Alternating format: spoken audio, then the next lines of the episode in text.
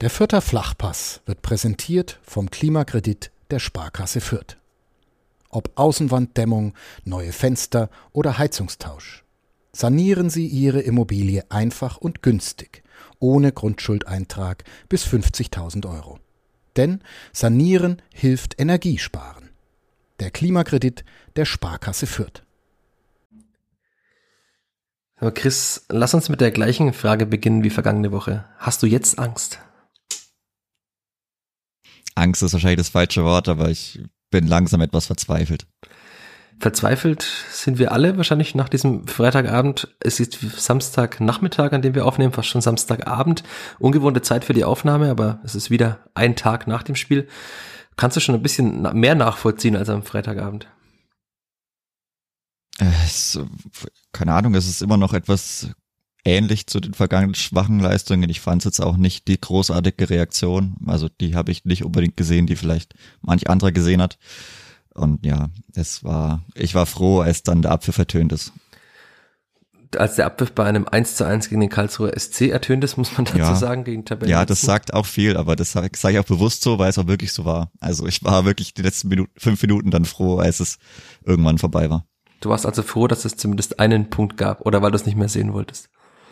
Es ging nicht um den Punkt, ich, das war, hat dann gereicht. Es hat dann gereicht, aber wir müssen trotzdem drüber reden wahrscheinlich. Ja, wir, wir müssen können, drüber reden, ja. Wir können nicht äh, einfach aufhören und sagen, es hat uns gereicht, auch wenn das womöglich die einfache Variante wäre, aber wir sollten und wir müssen darüber reden in dieser neuen Folge des Vierter Flachpass, wie gewohnt nach dem Jingle und nach der Werbung. Der Vierter Flachpass wird präsentiert von Bevestor, dem digitalen Anlagehelfer der Sparkasse Fürth. Wie du dein Geld einfach, flexibel, nachhaltig und schon ab 25 Euro online anlegen kannst, findest du auf der Homepage der Sparkasse Fürth. Einfach Bevestor in der Suchfunktion eingeben. B-E-V-E-S-T-O-R.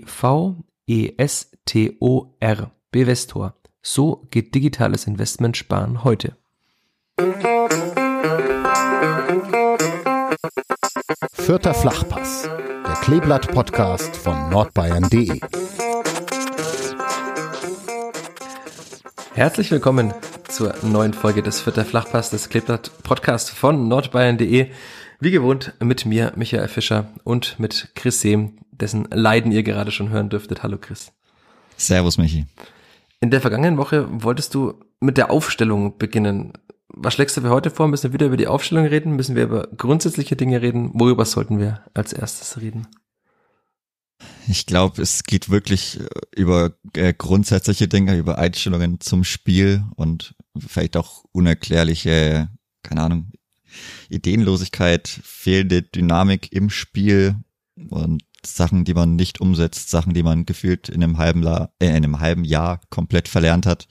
Ich glaube, diesmal müssen wir uns nicht so lang mit der Aufstellung ja, da drüber reden, sondern da geht es ja um die grundsätzlichen Dinge die grundsätzlichen Dinge hast du jetzt gerade angesprochen und man muss ja, wenn wir über dieses Spiel jetzt sprechen, darüber sprechen, dass da der Tabellen 18. natürlich nach zwei Spielen jetzt wenig aussagekräftig, aber eine Mannschaft, die zuvor acht Gegentore in zwei Spielen kassiert hat, die mit auf ihrer Ersatzbank zwei Plätze leer gelassen hat, die gefühlt fünf Verletzte hatte. Ich habe nicht genau aufgezählt, aber die auf jeden Fall auch Verletzungssorgen hat, die nach Fürth gekommen ist, natürlich mit einem großen Handicap und ich finde, man hat da in der, in der Anfangsphase wenig davon gesehen, dass da jetzt, also klar, das Clipper das auch schwierig jetzt gestartet in die Saison, aber dass da eine eigentlich spielerisch starke Mannschaft gegen eine Mannschaft spielt, die mit dem Rücken fast schon zur Wand steht. Also in der, die Anfangsviertelstunde war jetzt wenig gefährlich aus vierter Sicht. Also es war allgemein wenig gefährlich, natürlich bis zum Anfang beginnen, aber also die erwartete Reaktion und die auf die Reaktion war es irgendwie nicht. Das waren zwei schwache Mannschaften, die auch nie wirklich gut geworden sind. Also waren beide nicht wirklich gut, dann war der Schiedsrichter nicht gut und es war einfach zu diesem Abend gepasst. Aber klar, die Voraussetzungen waren eigentlich relativ ja, klar und die waren auch eher gut für die Spielvereinigung, für dieses Heimspiel, weil der Gegner wirklich angeschlagen kam, vielleicht noch nicht schwer angeschlagen, aber doch angeschlagen, mussten dann Daniel Gordon in der äh, in Verteidigung aufstellen, der mittlerweile schon seinen wahrscheinlich dritten oder vierten Frühling erlebt und das auch nicht gedacht hatte, dass er vielleicht immer noch so viele Einsätze bekommt. Aber ja, es hat nie Druck entwickeln können. man hat nie wirklich diese Kreativität gesehen, die eigentlich in dieser Mannschaft drinsteht, äh, drinsteckt. Man kommt nicht wirklich bis zur Grundlinie durch und kann dann mal flach zurücklegen. Das sind oft viele komische Flanken, für die es dann natürlich keinen Abnehmer gibt, die dann vielleicht auch zu schlecht kommen. Aber da fehlt einfach Bewegung und meiner Meinung nach fehlt dann eben auch der Wille, weil wenn ich richtig Bock habe, dann laufe ich mich auch permanent frei. Ja, vielleicht kann man auch damit schon einiges erklären in diesem Spiel. Also dieser Podcast heißt Vierter Flachpass. Das Klippblatt äh, will auch mit dem Vierter Flachpass spielen. Marc Schneider sagte damals, das war einer der ersten Dinge, die er gehört hat, einer der ersten Begriffe in Fürth. Und der Vierter Flachpass hat auch gelebt, äh, zumindest von Außenverteidiger zu Innenverteidiger zu Außenverteidiger. Und ich fand das, von der Haupttribüne sieht man das ja immer sehr gut. Ganz schlimm zu sehen, dass da wirklich die beiden Achter vor allem und auch der, der Sechser Max Christiansen und Tillmann und Green dass sich so überhaupt nicht angeboten haben. Deswegen mussten sie ja auch immer wieder so lange Bälle geben. Also es ist ja nicht so, dass der Trainer sagt, das Kleeblatt spielt jetzt fortan nur noch mit langen Bällen. Das, das ist ja faktisch nicht so. Aber es war oftmals für Usama Haddadi wahrscheinlich die einzige Möglichkeit, den Ball mal zumindest irgendwann Richtung Angriffsdrittel zu bringen. Weil es von hinten, es, es gab einfach keine Angebote, also es wollte niemand den Ball haben. Das ist für einen Außenstehenden schwer verständlich, für, für mich immer noch schwer verständlich. Vielleicht kann man es damit erklären, dass alle einfach Angst hatten. Also deswegen habe ich auch die Frage mit der Angst nochmal gestellt, dass man einfach Angst hat, den Ball zu bekommen, weil man könnte ja womöglich einen Fehler machen. Wenn es am dritten Spieltag schon soweit ist, dann wäre das sehr, sehr schlecht und auch sehr, sehr traurig. Und es wären ganz, ganz schlechte Voraussetzungen für das nächste Spiel in Düsseldorf und gerade dann das übernächste oder auch dann das nächste Heimspiel gegen Kaiserslautern, wenn man da jetzt Anfang August schon soweit ist, dass man da derart Angst vor eigenen Fehlern hat, dann wäre das nicht gut, weil ich diese Art und Weise des Spiels auch nicht unbedingt in der Bundesliga gesehen habe.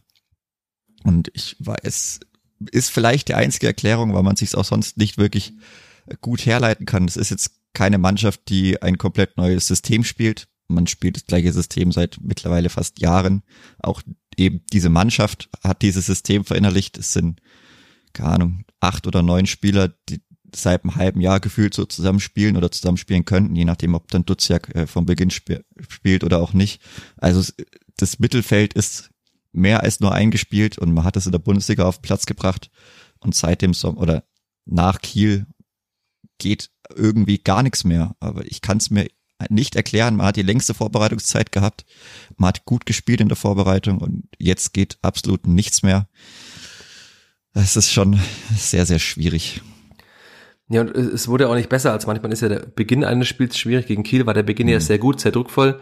Dann gab es mal eine Tiefphase, aber in diesem Spiel wurde es auch nie wirklich besser. Also wie du schon sagtest, man ist da ganz selten durchgekommen. Wenn man mal durchkam, waren die Hereingaben von Itter und Asta, sagen wir mal, ausbaufähig. Ähm, bei Itter hatte ich es auch in den der Einzelkritik und in den Noten auf nn.de geschrieben. Der hat, also die Statistiker haben neun Hereingaben und Flanken von ihm gezählt, von denen angeblich zwei ankamen. Die kamen aber dann auch nicht in gefährliche Räume an. Und das ist natürlich schon ein großes Problem, wenn man eben mit diesem Spielsystem, mit dieser Philosophie, mit der Formation 4-4-2 mit der Raute spielt, dann hat man natürlich man hat keine Außenbahnspieler. Dadurch müssen die Außenverteidiger hoch anschieben. Das hat im Aufstiegsjahr sehr gut geklappt, weil man Marco Mayhöfer und David Raum hatte, wahrscheinlich mit die besten Außenverteidiger dieser Saison damals in der zweiten Bundesliga. Wohin der Weg von David Raum jetzt geführt hat, sieht man. Marco Mayhöfer hat sich, hat sich auch stabilisiert in der Bundesliga. Und da ist halt einfach, leider muss man jetzt so sagen, schon ein gewisser Qualitätsabfall mit Itter und Asta zu sehen. Auch wenn man beiden keinen Vorwurf machen kann in Sachen Intensität zumindest. Also Asta hat alles probiert, Asta wirft sich rein, aber er ist halt leider technisch nicht auf dem Niveau von Marco Meyerhöfer. Das muss man jetzt auch inzwischen festhalten. Ja, also momentan reicht's leider nicht für mehr. Aber auch so, also auch wenn vielleicht die Außenverteidiger dann, ja, die sind wichtig in diesem 4-4-2 mit der Raute, aber ich bin auch davon überzeugt. Und wie gesagt, man hat es eben auch mit den exakt gleichen Akteuren schon gesehen, dass man sich auch durchaus mal über den halblinken Raum, halbrechten Raum oder durch die Mitte kombinieren kann. Also das sollten alles mindestens feine oder auch sehr feine Fußballer sein. Ich weiß nicht, woran es liegt, aber es, es fehlt auf jeden Fall an Bewegung. Das sieht man an den äh, Laufdaten. Das waren jetzt am Wochenende wieder 104 Kilometer. Das waren vier Kilometer weniger als der Gegner und auch um die 104 vielleicht mal ein bisschen in den Kontext zu setzen. Also im Aufstiegsjahr, da hat man zwischen 114, 115 bis 120 Kilometer wirklich eigentlich durchgehend oder meistens gehabt. Und das sieht man auch. Also die Intensität ist gar nicht irgendwie am, auf dem Platz. Ich, ich weiß nicht, woran das liegt, weil so blöd wie es anhört, laufen kann man irgendwie immer oder dann liegt es vielleicht wieder dran, dass keiner einen Fehler machen will und sich dann eben nicht freiläuft. Aber also es ist nicht so, nicht nur, dass man seine Daten sieht, sondern man kriegt es schon mit, dass da einfach zehn Kilometer irgendwo fehlen. Ja gut, die und, Daten bestätigen ja unseren Eindruck im Stadion. Also genau, ja. es war jetzt ja auch nicht so, dass das Kleeblatt nicht dem Gegner hinterhergelaufen ist, sondern man ist einfach auf dem Platz zu viel gestanden. Vielleicht kann man es so herunterbrechen. Also wenn er die Innenverteidiger hinten den Ball hat, man hat es auch immer mal wieder gesehen. Auch Linde hat einmal so mit den Armen gewählt, so, wo soll ich den Ball denn hinspielen? Also es hat sich auch, wenn er den Ball hatte und womöglich abwerfen wollte, hat sich auch niemand freigelaufen oder niemand angeboten, hat ist mal in Räume gelaufen. Und was man halt auch gar nicht sieht, ist, dass Spieler mal Wege gehen oder äh, gewisse Läufe machen, um Lücken zu reißen in der Offensive. Also halt auch mal einen Weg zu gehen, der einem selbst erstmal nichts bringt, weil man den Ball nicht bekommt, sondern mit einem, einem Lauf, mit dem man mal die Kette auseinanderzieht oder so. Auch das gibt's ja gar nicht. Und weil du jetzt gerade die, die Laufleistung angesprochen hast, wir haben ja schon öfter mal gesagt, Grüße auch an Florian Zenger an der Stelle, die Laufleistung ist, muss man immer in Relation setzen. Man kann auch viele unnötige Wege machen, man kann einem Gegner über das ganze Spiel hinweg hinterherlaufen müssen, dann hat man womöglich auch mehr Kilometer. Aber du hast, das Clippert ist ja auch im Aufstiegsjahr, wie du sagtest, viel mehr gelaufen und da ist man halt einfach sehr klug gelaufen und hat dann einfach, auch die Außenverteidiger sind ja wahnsinnig viele Wege gegangen. Und der höchste Wert in der Bundesliga, ich habe ihn gerade noch mal vor mir, ist äh, gegen Union Berlin in diesem Spiel, wo man ja durch kluges Verschieben einfach und sehr viel Laufarbeit damals Union entnervt hat in der Hinrunde diesen ersten Heimsieg gefeiert hat. Da waren es 125,7 Kilometer angeblich. Und das sind halt jetzt dann schon fast ja, über, über 20 Kilometer Differenz zu, zu dem Spiel jetzt am Freitag. Und das merkt man halt einfach auf dem Platz. Ich meine, also es war jetzt natürlich auch ein Spiel, in dem nicht super viel Spielfluss drin war, aber ich meine, selbst der KSC hat es auf 108 Kilometer gebracht. Das ist meiner Meinung nach immer noch nicht super viel. Also über 110 darf es schon sein. Und ich finde, also man hat es ja in dem Spiel einfach auch gemerkt, es ging ja auf beiden Seiten nix. Also es, es gab ja nicht viele Chancen, hüben wie drüben, da hat sich keiner was genommen und es war leider das Spiel, das man auf diesen Tabellenplätzen erwartet. Dass man nicht von der weiß-grünen Mannschaft erwartet, aber dass man anscheinend mittlerweile leider erwarten muss. Weil es, es war einfach ein bisschen Not gegen Elend. Also es hat ja keiner gut gespielt. Also da waren auch wenig Phasen, wo man jetzt sagt, okay, das war mal ein richtig schöner Spielzug oder da hat man sich über fünf, sechs Stationen auch mal schnell durchkombiniert, das, was der Trainer sehen möchte. Das habe ich wieder absolut gar nicht gesehen. Es waren oftmals, dass man den Ball angenommen hat und halt dann auch verzögert hat oder versucht hat, seinen Gegner dann einfach auszudribbeln. Aber dieses schnelle, den schnellen One-Touch-Fußball, den sehe ich immer noch gar nicht. Also nicht mal phasenweise. Ja, und es ist auch schwierig, also verständlich, weil gegen Kiel hat man das ja gesehen. Natürlich gibt's immer noch Spieler, die den Ball mal länger halten. Wahrscheinlich hat er von ein bis zwei Kontakten gesprochen, bis ins Angriffsdrittel. Da gibt es eben diese Spielertypen wie Green, Tillmann, die den Ball mal länger halten. Auch Herr hält den Ball ja lange. Aber so, also ab der Mittellinie war da ja auch wieder keinerlei Bewegung da, keinerlei Angebote, wie ich schon sagte. Der Fußball war dann tatsächlich oftmals, das, was eher ganz, was ich ganz schlimm finde, mit weiten Bällen nach vorne, dann, also auf Ragnar Ache, das hat ein, zweimal hat's geklappt, weil er den Ball dann ja ganz gut äh, mit dem Kopf festgemacht hat, hat einmal, glaube ich, abgelegt, da haben sich dann, war das die Situation, als sich dann Asta und Ache kurz darauf im Strafraum auf den Füßen standen. Aber es gab diese Möglichkeiten, aber das Kleeblatt, das Spiel des Kleeberts ist ja nicht darauf ausgelegt, so lange Bälle zu spielen. Und das kann auch niemand wollen, wenn man vor der Saison proklamiert, dass man schnellen kreativen Offensivfußball spielen will. Und was mir auch ein bisschen Sorgen macht, ist halt dann die, die Erklärung danach. Ich habe Marc Schneider angesprochen nach der PK darauf, ob ihm das nicht zu wenig war spielerisch.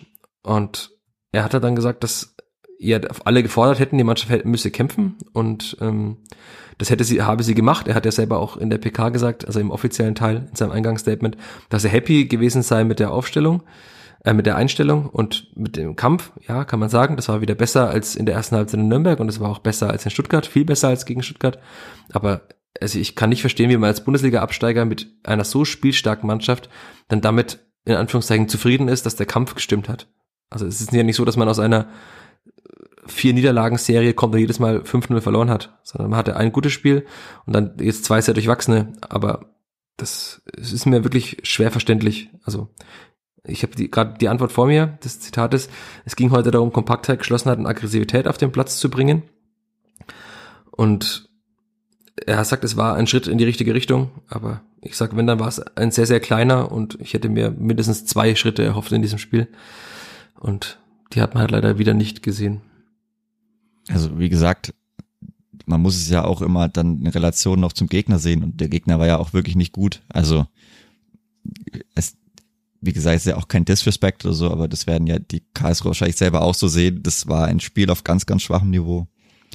Es gab sehr wenig Chancen auf beiden Seiten. Es gab kaum Abschlüsse.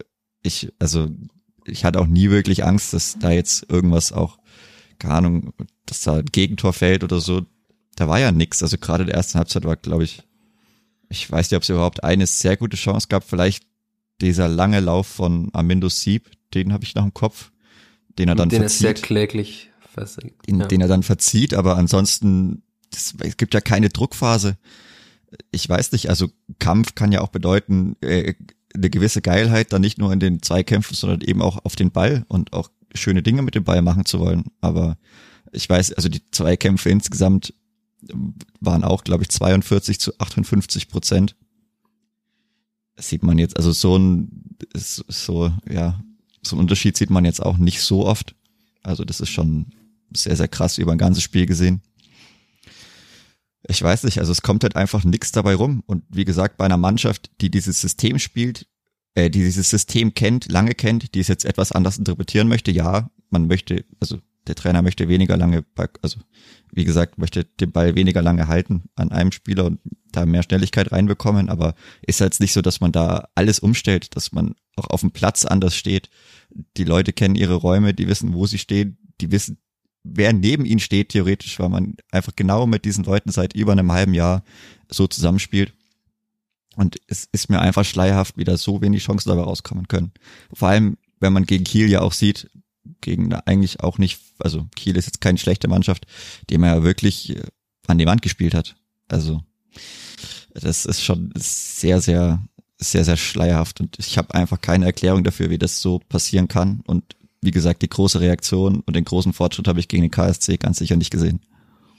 Ja, also ich hatte auch Simon Aster danach an, äh, darauf angesprochen, der war in der Mixzone nach dem Spiel und er hat, es fiel sehr oft das Wort, ich weiß auch nicht, ich weiß es nicht. Also auch er war gewissermaßen ratlos. Also ich habe ihn dann auch versucht, oder versucht mal von ihm zu erfahren, ob, ob die Mannschaft das auch selbst so sieht, ähm, dass das halt irgendwie nicht genug ist. Also, weil offenbar war es ihnen ja genug. Also sie haben ja in der Schlussphase nichts mehr gemacht. Wir hatten eine Chance noch, haben wir noch gesehen, von Simon Aster eben einen Schuss mit links und einmal so ein, so ein Kopfball, bisschen wie Julian Green, aber der war ja auch sehr ungefährlich in die Arme von Gersbeck.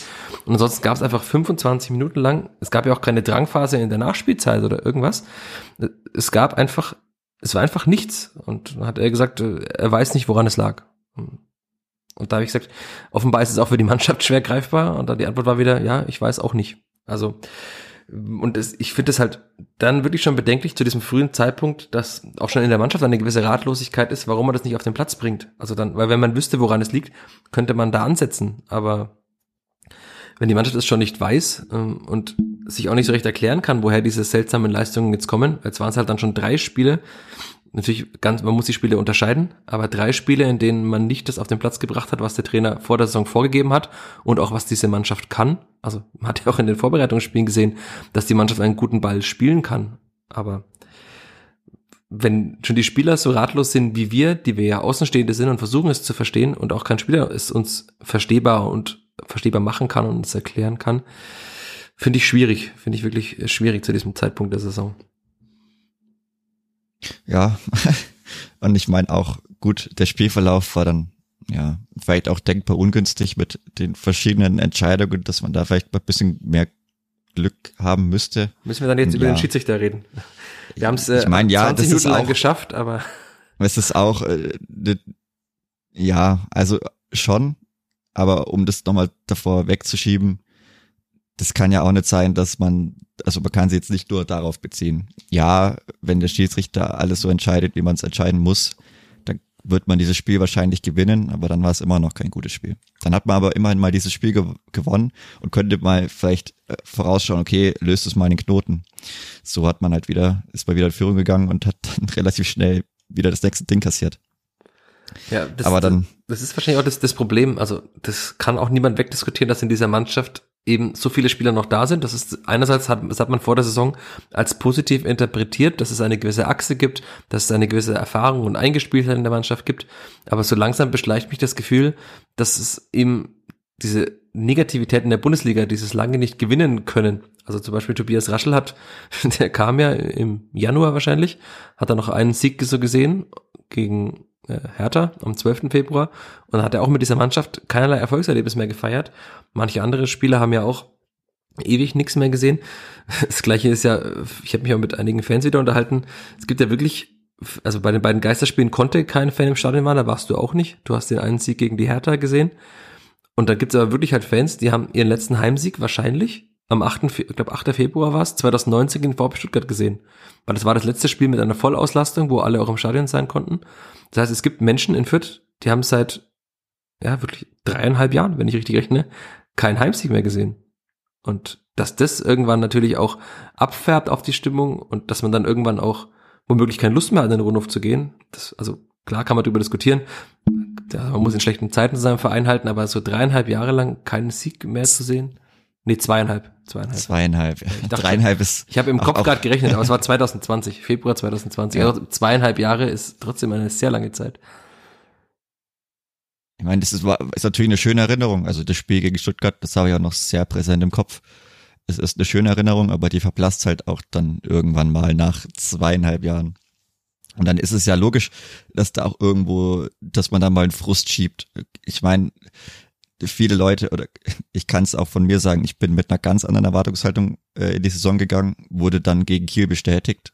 Dass natürlich vielleicht nicht jedes Spiel so abläuft, ist mir auch bewusst, aber also das war schon das, was ich von der Mannschaft ja erwartet habe, ist jetzt vielleicht auch nicht richtig ausgedrückt, ist schwierig das auszudrücken, aber das ist schon das, was die Mannschaft drin hat und was sie wahrscheinlich auch oft hätte vielleicht abrufen können und also da habe ich mich schon bestätigt gefühlt von dem Eindruck der Mannschaft, den ich eigentlich hatte, äh, den man vielleicht auch haben muss, weil man ja in Fürth jetzt endlich mal mit bisschen anderen Vorzeichen eigentlich so eine Saison gegangen ist. Man hat jetzt äh, einen Kader, der sowieso hoch veranlagt ist, aber man hat auch viele Leute eben zusammenhalten können und ja, auch wenn es blöd ist, aber irgendwo gibt es eine Richtung vor. Es ist jetzt der drittwertvollste Kader in der zweiten Bundesliga. Laut Transfermarkt.de. Ja, das, danach kann man nicht gehen, das ist mir schon auch bewusst. Aber wie gesagt, es gibt eine gewisse Richtung vor, was in dem, also wie man den Kader zusammengestellt hat, was man vielleicht jetzt auch mal zur Verfügung hat. Und ich, ich sehe auch immer noch, also vom Potenzial und von den Talenten, das die Mannschaft da hat, ist das für mich eigentlich ein Top 5 Aspirant. Aber das, was man jetzt auf dem Platz bekommt, ist halt, ja, dementsprechend nicht mehr so schön. Und dass es dann irgendwo auch Frust gibt und dass dann die Stimmung vielleicht bei umschlägt, das ist dann auch ganz normal beim Publikum, das wirklich lange, lange keine Siege mehr erfahren hat.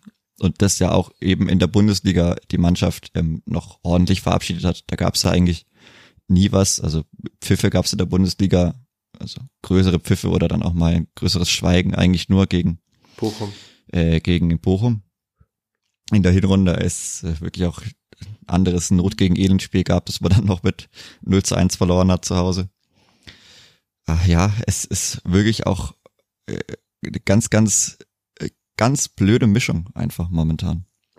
Ja, wir wurden ja auch nach der vergangenen Podcast-Folge von einigen Menschen kritisiert, ob der Negativität, die wir ausgestrahlt haben. Wir würden einiges viel zu negativ sehen, aber so langsam sieht man ja auch, dass wir offenbar nicht so vieles so falsch sehen. Also, weil es sind wirklich also es stimmt auf dem Platz nicht und das färbt sich aber auf die Zuschauer. Auch die Zuschauerzahl war jetzt auch keine für ein Freitagabend Heimspiel. Klar, es ist Urlaubszeit, aber da waren jetzt auch viele Gäste da und ich kann mir auch nicht vorstellen, dass die ausgegebene Zahl von 9600, glaube ich, im Rundhof war. Also das war um einiges leerer, auch wenn man auf die Nordtribüne geschaut hat, waren da schon sehr viele freie Plätze und ja, das, also ich, ich tue mich wirklich schwer. Ich mache mir auch immer noch Sorgen.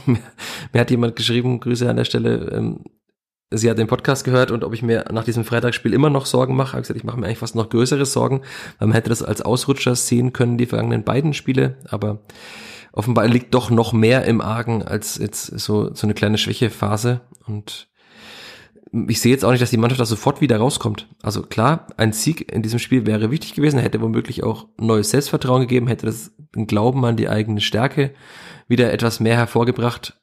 Und aber es, es kann nicht nur an diesem einen Erfolgserlebnis liegen. Also dafür war die Leistung wieder zu durchwachsen. Auch wenn es kämpferisch, ja, es war okay. Man hat wieder mehr versucht, aber du hast vorhin noch die Werte angesprochen. Es war jetzt auch kämpferisch keine Glanzleistung. Also man hat jetzt auch nicht den Gegner über die Zweikämpfe beherrscht. Ja, also ich weiß nicht. Es ist wirklich äh, schwierig, da auch irgendwie eine Lösung zu finden. Ich meine, die werden wir beide sowieso nicht finden. Es ist auch nicht unsere Aufgabe, die Lösung das zu finden. Das ist auch nicht unsere Aufgabe, genau. Wir sollen es nur, keine Ahnung, äh, unsere Sicht darstellen, unsere Sicht der Dinge. Aber es ist wirklich nicht so toll und ja, wie gesagt, zu dem Freitag hat's dann einfach alles gepasst, dass halt eben eine klare gelb-rote Karte nicht gegeben wurde, dass ein Handelfmeter gepfiffen wird, der nie im Leben ein Handelfmeter ist.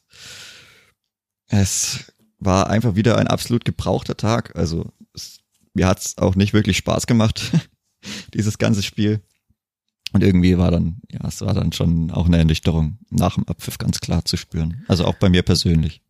Ja, bevor wir vielleicht über die Reaktion nach dem Schlusspfiff sprechen, mal ganz kurz zumindest auf diese zwei Szenen, die es ja waren, eingehen.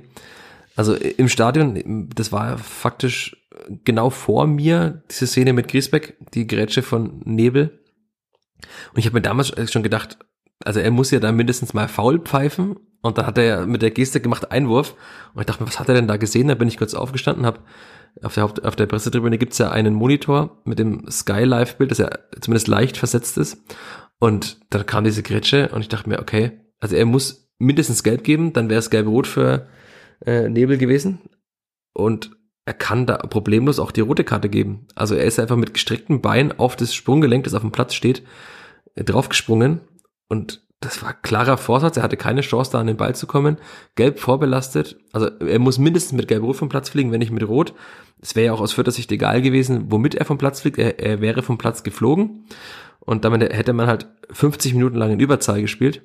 Kann man jetzt auch wieder sagen, ja, womöglich hätte das nichts genützt, aber man hätte zumindest, der Gegner hätte einen Mittelfeldspieler weniger gehabt, außer er hätte irgendwo umgestellt, hätte womöglich einen Stürmer rausgenommen. Aber irgendwo auf dem Platz wären mehr Räume gewesen. Und wenn man sich eh schon so schwer tut mit dem Räume finden, hätte das mit Sicherheit nicht geschadet, dass der Gegner mit einem Spieler weniger spielt.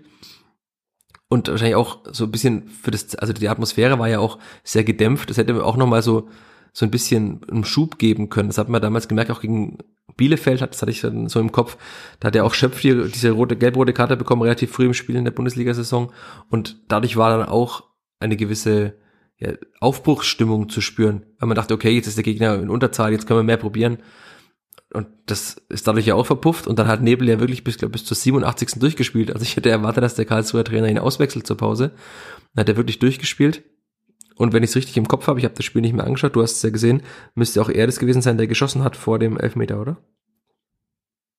Boah, darauf habe ich gar Boah. nicht geachtet, weil ich, weil ich eigentlich nur gucken wollte, was oder welche Szenen haben sie beim VR gezeigt. Das ist fast noch skandalöser. Und wie ist es dann im Endeffekt ausgegangen, weil ich auch selber sehen wollte, okay, war da Hand, wie war da Hand? Ich habe nur einen ganz kurzen Ausschnitt auf Instagram gesehen.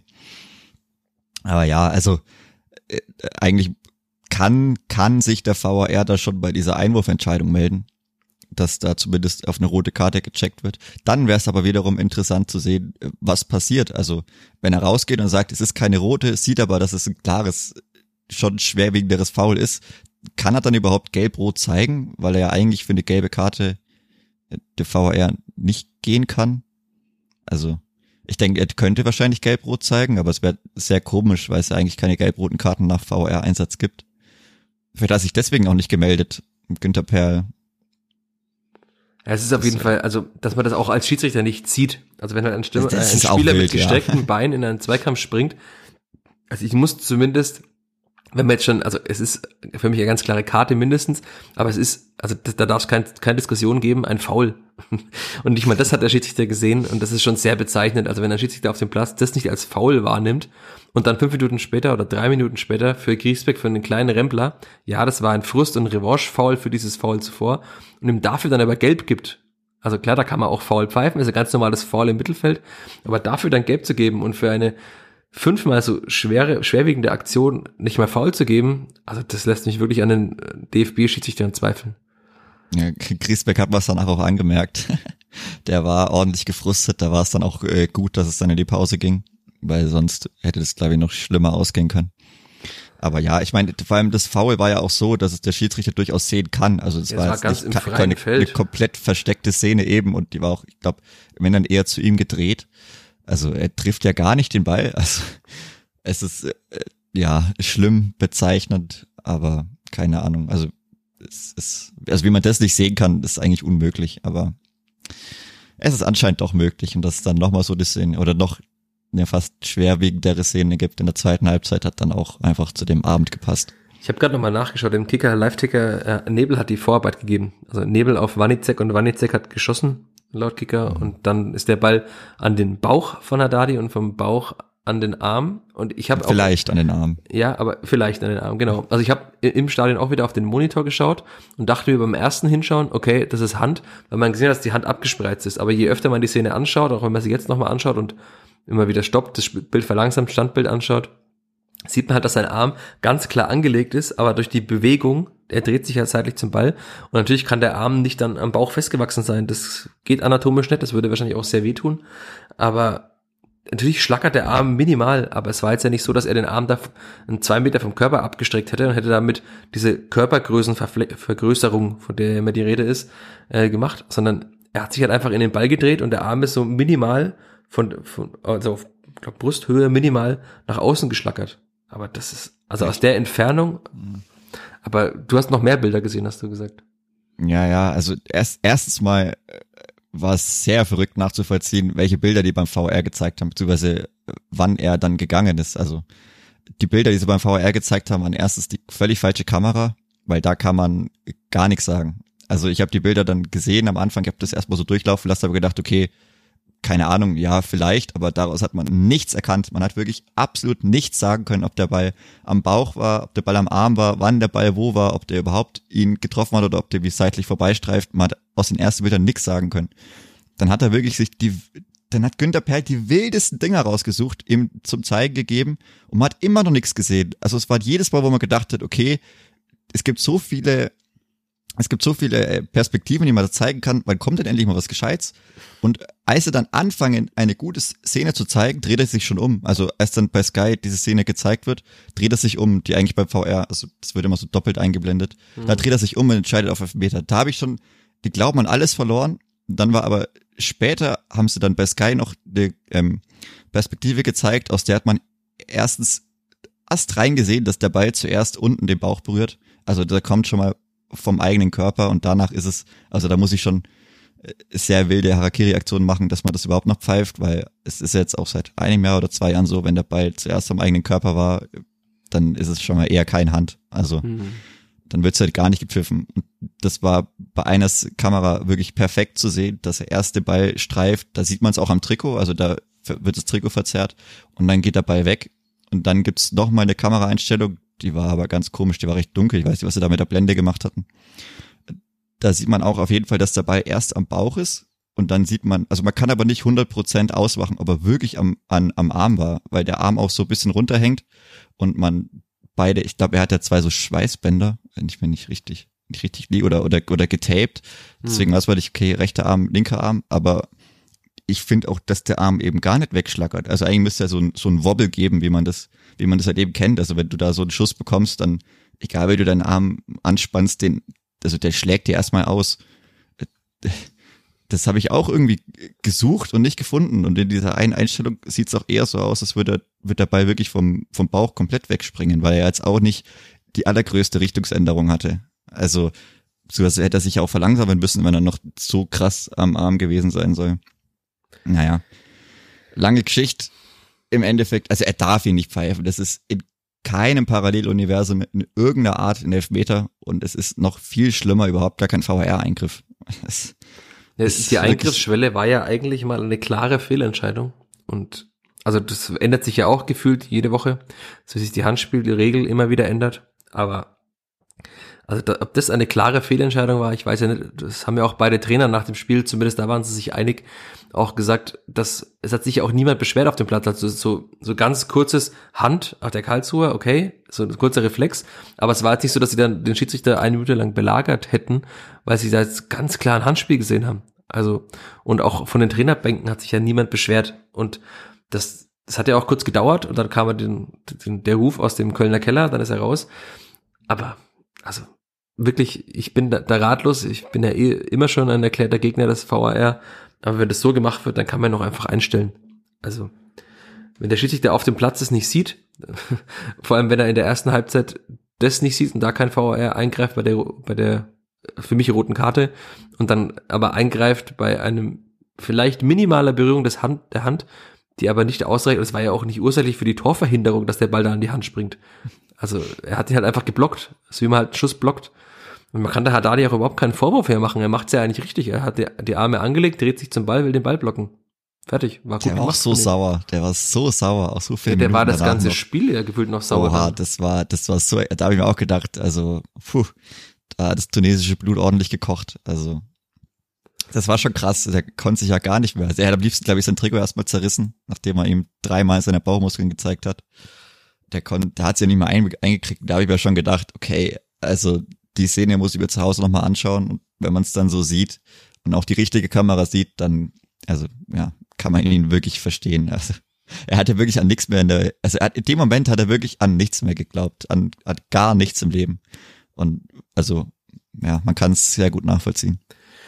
Ja, wir hatten noch mit Marc Schneider nach dem Spiel kurz darüber gesprochen, weil man hat natürlich schon gemerkt, also das haben wir jetzt gar noch nicht groß thematisiert, aber das, das Tor des Kleeblatts kurz davor, 57. Minute, war ja eigentlich zum ersten Mal ganz schön gemacht. Also Asta hat von rechts reingegeben, dann ein, ich weiß nicht, ob der gewollt war, der Doppelpass, aber zumindest ein Doppelpass zwischen Ache und Hergotha und den äh, Ache dann gut mit links ins lange Eck schiebt. Also das hat er wirklich einfach gut gemacht. Und welche Last dann da abgefallen ist, das hat man ja gemerkt. Also der, der Sprint nach außen zur Trainerbank. Ich habe geschaut, wo er hinrennt. Gefühlt ist er zum Physio gerannt. Also Vielleicht hat er dem Physio gedankt, aber er ist auf jeden Fall Richtung Bank gerannt. Die Ersatzspieler haben auch gejubelt. Da ist sehr viel Last von den Schultern abgefallen. Und natürlich ist es dann für eine Mannschaft, das, das gibt dir einen Push. Das zeigt dir, dass du doch noch Tore schießen kannst, dass du erfolgreich sein kannst. Und dann, also Marc Schneider sagte, man, man hat die Befreiung gesehen. Und dann sagt er, und dann ist es halt schwierig, dass halt aus Sicht der Mannschaft dann benachteiligt wirst, schon wieder fünf Minuten später. Und all das, was du dir womöglich erarbeitet hast, dieses Tor, also klar, man kann jetzt darüber streiten, wie schlecht alles vorher war, aber man hat dieses Tor eben gemacht. Man führt 1 zu 0 und wird dann halt ganz klar benachteiligt und kassiert dann unberechtigt den Ausgleich. Und dann hat man ja danach gemerkt, dass das auch was wieder mit der Mannschaft gemacht hat. Also weil danach kam sie ja überhaupt nicht mehr ins Spiel. Ein halber Kopfball von Julian Green und oder halt ein, ein ungefährlicher Kopfball und ein Schuss von Simon Asta und dann war einfach nichts mehr. Also die Nachspielzeit ist einfach verstrichen und gefühlt ist nichts passiert in der Nachspielzeit. Also auch wieder großer Kontrast zum Kiel-Spiel, wo ja in der Nachspielzeit allein, glaube ich, fünf Chancen waren. Und äh, da hat Marc Scheider, muss, kann man, kann man so sehen, ich jetzt anders gesehen gesagt, er war zufrieden, dass die Mannschaft nach diesem erneuten Rückschlag nicht den Kopf verloren hat, ähm, sondern dann eben immerhin den Punkt gerettet hat. Ähm, und er sagte, das sei ein wichtiger Schritt für die Mannschaft gewesen, dass sie zumindest nicht verloren hat in diesem Spiel. Und das ist schon dann auch wieder eine Aussage, finde ich, die tief blicken lässt, weil man gegen für mich jetzt statt jetzt die schlechteste Mannschaft dieser Liga zufrieden ist mit einem 1 zu 1 gegen eine Mannschaft mit so vielen, wir hatten es Verletzten, mit einer so schwierigen Personallage, dann zufrieden ist mit einem 1 zu 1, weil man ja zumindest mal nicht verloren hat, finde ich sehr, sehr schwierig. Ein, ein 1 zu 1 zu Hause, ne? Also, ja. also es ist jetzt halt nicht so, dass die den Ausgleich machen und dann zu Hause äh, im Wildpark da sonst was noch abgebrannt wird und man muss sie dagegen stemmen, sondern na klar, also die waren auch ganz gut laut, aber es war immer noch ein 1 zu 1 zu Hause, das man bekommt und dass man danach, wie lang ging es noch, 20 Minuten oder 30? 67. war das Tor, 25 Minuten. 25 Minuten, also wenn man da dann so zufrieden ist, ich meine, ich, ich weiß, was er meint, weil es auch wirklich schwierig ist, wenn du so eine in einer sehr schlechten Situation bist und dann machst du das Tor und du wirst wirklich klar benachteiligt, dann ist es sehr, da kann man damit erstmal schwierig umgehen, aber also 25 Minuten, wenn da wirklich absolut gar nichts mehr passiert, zu Hause als Spielvereinigung gegen einen Tabellenletzten, der auch wirklich irgendwo so gespielt hat wie ein Tabellenletzten, wie ein Tabellenletzter das halt eben tut, äh, dann weiß nicht. Also das ist jetzt nicht meine Auffassung oder so gehe ich nicht ins Spiel rein und so will ich das Spiel eigentlich auch nicht beenden. Ja, also ich, ich finde das halt bezeichnend, dass es, dass man offenbar innerhalb kürzester Zeit äh, dahin gekommen ist, dass man mit sowas zufrieden ist. Und das hat der Skipper ja eigentlich auch immer ausgezeichnet, dass man eben hungrig ist und nicht zufrieden ist mit dem Unterschieden zu Hause. Und es wird jetzt, äh, wenn wir das Spiel einfach beenden, also es ist ja einfach faktisch nichts mehr passiert, natürlich auch nicht leichter. Oder wird es leichter, weil Düsseldorf ein anderer Gegner ist, der mitspielt? Also ich weiß, ich, also in Düsseldorf war es, glaube ich, noch nie leicht. Da kann ich mich gar nicht an irgendwelche guten Auf also oder sehr guten Auftritte erinnern. Selbst in der, in der Aufstiegssaison war das doch. Ich glaube, das 3-3 mit. Da hat man 3-1 schon geführt, oder? Mit ja, wo Florian Kastenmeier. Ja, in der 80. Minute einfach zum Eck oder zum Freistoß mit Vorrennt und dann das auch noch wirklich mit von Erfolg gekrönt wurde. Aber so ungefähr sieht Düsseldorf immer aus. Und ich, also ich weiß gar nicht, ob man da schon viel gerissen hat. Also Düsseldorf sind immer schwierige. Ja ja, schwieriges Pflaster fürs Kleeblatt und die sind jetzt auch nicht gar so schlecht in die Saison gestartet. Ja, muss man schauen, was es wird. Ich meine, wie gesagt, in der Mannschaft steckt's immer, weil sie sind, haben einfach sehr gute Fußballer. Vielleicht gibt's irgendwas in der Woche, keine Ahnung, vielleicht trinkt man irgendwas, vielleicht findet man irgendwas, vielleicht reißt einer mal seinen Mund auf und pusht die Jungs, keine Ahnung, vielleicht gibt's mal eine Wutrede, vielleicht spricht man sich untereinander mal aus, macht so einen offenen Talk, ey, was denkst du denn? Was denkst du, wer macht was falsch? Keine Ahnung, vielleicht hilft es. Vielleicht muss man sich mal gegenseitig beleidigen, keine Ahnung, dass alle sauer sind. Aber also man kann da schon gewinnen, aber momentan sieht es halt nicht danach aus, dass man da groß was reißt. Und dann wird es natürlich ganz schwierig, also auch zu Hause gegen Kaiserslautern, die auch wieder viele Leute mitbringen werden, die vielleicht wieder am Rande der ja, sportlichen Fairness agieren werden. Wird sehr interessant. Ja, vor allem, also dieser Sieg hätte natürlich auch, also rein punktemäßig einfach auch was gebracht. Weil wenn jetzt diese nächsten beiden Spiele, das ist natürlich illusorisch, aber wenn die nächsten beiden Spiele auch schief gehen, hätte man halt fünf Punkte, äh, zwei Punkte aus fünf Spielen. Jetzt hat man zwei aus drei, ja, es läuft auch bei anderen schlecht. Hannover hat auch am Samstag jetzt verloren, hat nur einen Punkt sogar, die hochgelobte Mannschaft, die angeblich erst so stark sei mit Stefan Neidl als Coach. Also es läuft auch bei anderen nicht, aber das ist ja auch kein Maßstab. Also dafür läuft es ja bei anderen Mannschaften auch gut. Also es, es, mir fehlt wirklich momentan so ein bisschen der Glaube an diese schnelle Trendwende, die auch einen Sieg auslösen würde. Aber vielleicht, ich lasse mich gerne eines Besseren belehren und sage, wenn das Clipper jetzt in Düsseldorf gewinnt, dann wird alles besser. Wir sind ja hier der Optimismus-Podcast, das wissen wir ja.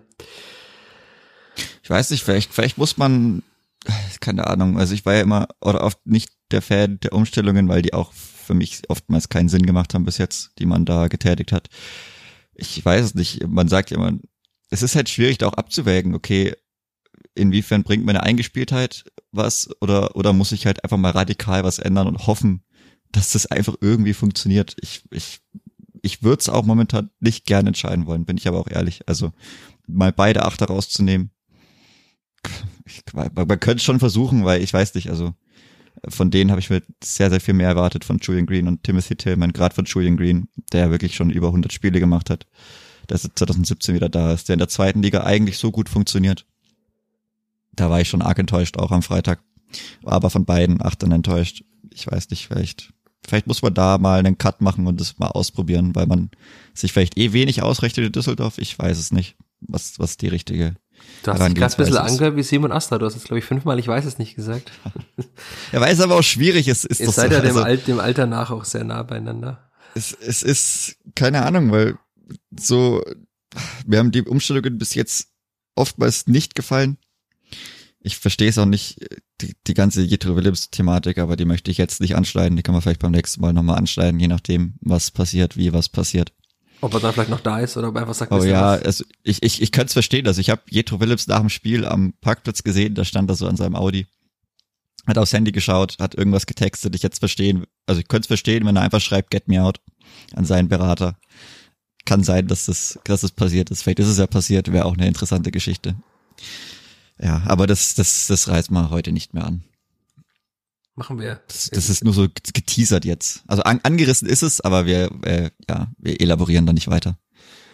Das heißt, wir machen jetzt zur Halbzeit Schluss. Wir geben keine Nachspielzeit. Ja. Und darüber könnte man noch reden, über die relativ kurze Nachspielzeit bei VRR-Eingriff und zwei Toren in einer Halbzeit. Aber gut, ich glaube, die hätte nichts bewirkt, die Nachspielzeit. Also man war ja auch in der kurzen Nachspielzeit jetzt nicht gefährlich. Dann wären wir auch in zwei weitere Minuten nicht mehr groß gefährlich geworden.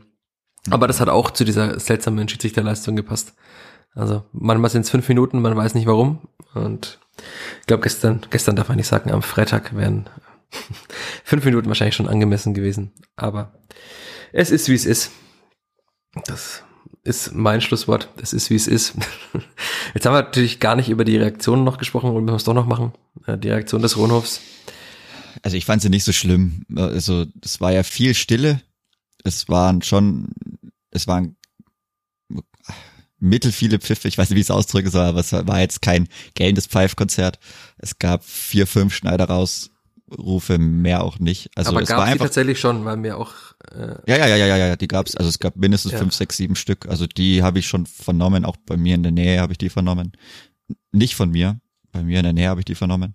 Also die gab's schon, aber da hat jetzt auch keiner da wurde jetzt auch nicht eingestimmt. Also es war einfach, ich fand es interessant, wie es wirklich so gefühlt 20 Sekunden wirklich totenstill war, weil das auch keiner irgendwie einschätzen kann oder ja, damit so umgehen konnte, okay, war jetzt irgendwie ein bisschen Not gegen Elend und so war es dann auch danach, es war einfach ruhig, was ja aber auch okay ist und dann wurde, oder ich weiß nicht, wurde erst gepfiffen dann war es so lange ruhig.